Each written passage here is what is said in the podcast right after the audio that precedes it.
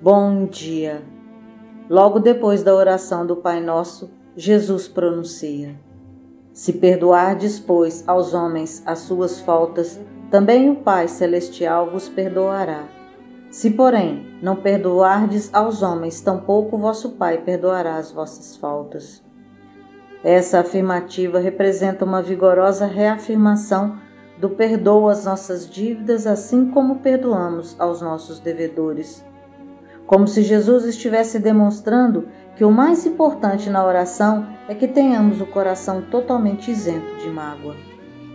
Trazemos múltiplos clichês mentais arquivados no inconsciente profundo de nós mesmos, resultado de velhas recordações herdadas das mais variadas épocas, seja na atualidade, seja em outras existências no passado distante. Essas fontes emitem, através de mecanismos psíquicos, energias que não nos deixam sair com facilidade do fluxo desses eventos desagradáveis, registrados pelas retinas de nossa alma, mantendo-nos retidos em antigas mágoas e feridas morais, entre os fardos da culpa e da vergonha. Por não recordarmos que o perdão a nós mesmos e aos outros é um poderoso instrumento de cura para todos os males, é que impedimos o passado de fluir, não dando ensejo à renovação, e sim a enfermidades e desalentos. Tentamos viver alienados dos nossos ressentimentos e velhas amarguras, distraindo-nos com jogos e diversões, ou mesmo buscando alívio no trabalho ininterrupto. Mas apenas estamos adiando a solução futura da dor porque essas medidas são temporárias. É mais fácil dizer que se tem uma úlcera gástrica do que admitir um descontentamento conjugal. É mais fácil também consentir-se portador de uma frequente cólica intestinal do que aceitar-se como indivíduo colérico e inflexível.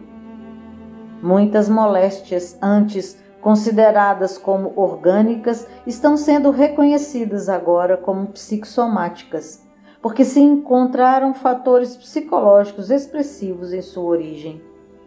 As insanidades físicas são quase sempre traduzidas como somatizações das recordações doentias de ódio e de vingança, que mantidas a longo prazo resultam em doenças crônicas. Dessa forma, Compreendemos que a gravidade e a duração dos nossos sintomas de prostração e abatimento orgânicos são diretamente proporcionais à persistência em mantermos abertas as nossas velhas chagas do passado. As nossas predisposições físicas às enfermidades nada mais são do que tendências morais da alma, que podem modificar as qualidades do sangue, dando-lhe maior ou menor atividade provocar secreções ácidas ou hormonais mais ou menos abundantes, ou mesmo perturbar as multiplicações celulares, comprometendo a saúde como um todo. Portanto, as causas das doenças somos nós sobre nós mesmos. E para que tenhamos equilíbrio fisiológico é preciso cuidar da nós, de nossas atitudes íntimas, conservando a harmonia na alma. Indulgência é a facilidade que se tem para perdoar. Muitos de nós ficamos constantemente tentando provar que sempre estivemos certos e que tínhamos toda a razão. Outros ficam repisando os erros e as falhas alheias. Mas, se quisermos saúde e paz, libertemo-nos desses fardos pesados que nos impedem de voar mais alto para as possibilidades do perdão incondicional. Perdoar não significa simplesmente esquecer as marcas profundas que nos deixaram, ou mesmo fechar os olhos para a maldade alheia.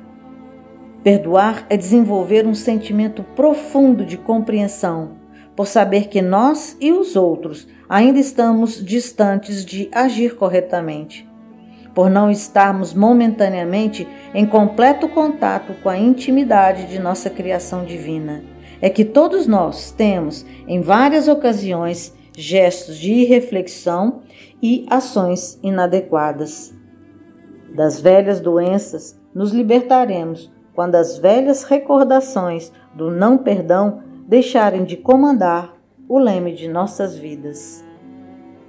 Muita paz, então.